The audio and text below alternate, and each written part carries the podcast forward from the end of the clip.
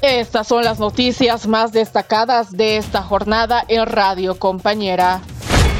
Gobernador de La Paz fue aprendido tras ser sorprendido en su despacho consumiendo presuntamente bebidas alcohólicas. Ellos me han implantado, han visto ahí, que implanten. Mi conciencia está tranquila, que implanten.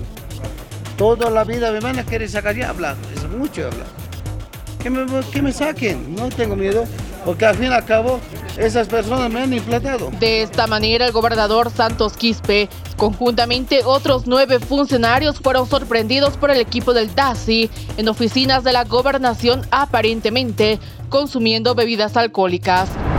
Policía continúa con las investigaciones en el caso del feminicida y violador serial para iniciar los rastrillajes en el domicilio. Prosiguiendo con el caso de trata y tráfico o el caso de feminicidio, que está relacionado al psicópata sexual, eh, lógicamente en coordinación con el Ministerio Público se tienen todavía que llevar a cabo algunos actuados, como el tema del rastrillaje, en el lugar donde se encuentran las dos víctimas. El director departamental de la Fuerza Especial de Lucha contra el Crimen, coronel Rolando Rojas, informó que se coordinan los trabajos con la Fiscalía para continuar con los actuados y el rastrillaje en el domicilio de Richard Choque, el denominado feminicida y violador serial. Entonces vamos a estar a la espera del requerimiento fiscal que disponga la participación de la División de Trata y Tráfico para que se pueda llevar a cabo estos actuados.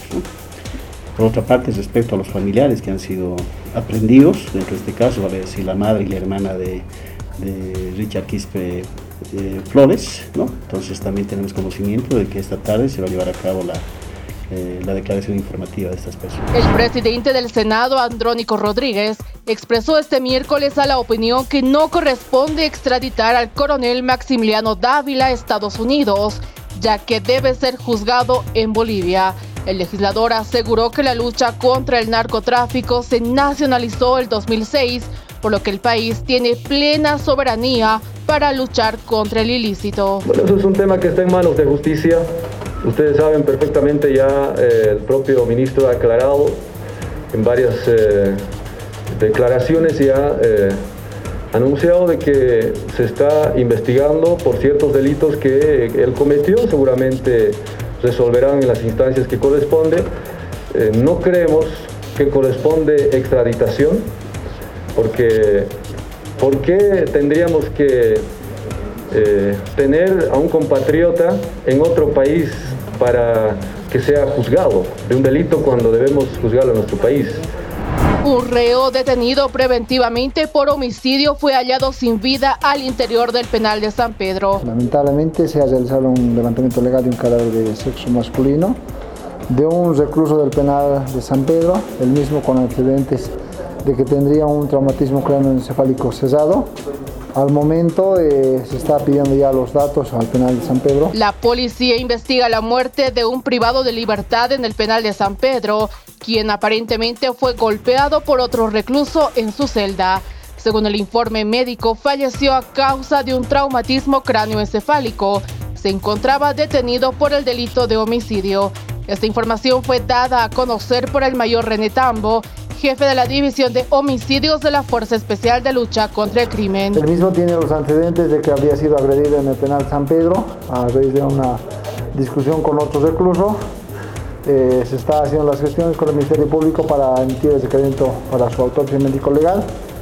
Eh, tendríamos como posible causa de muerte un traumatismo craneoencefálico severo luego de revelarse que un alto funcionario de la Procuraduría ejerce funciones pese a contar con una sentencia ejecutoriada. El diputado de Comunidad Ciudadana, Marcelo Pedrazas, cuestionó este hecho y anunció solicitar un informe escrito a esa dependencia del Estado para conocer los motivos que llevaron a que se contrate a una persona con un proceso penal. Se trata de Iber René Renato Aguilar Mamani, actual director general de Asuntos Administrativos. Nosotros hemos recibido una denuncia y el día de hoy estamos haciendo una petición de informe escrito al procurador porque hemos tomado conocimiento de que en la Procuraduría están trabajando personas que tienen sentencia ejecutoriada. En la Procuraduría trabajan delincuentes.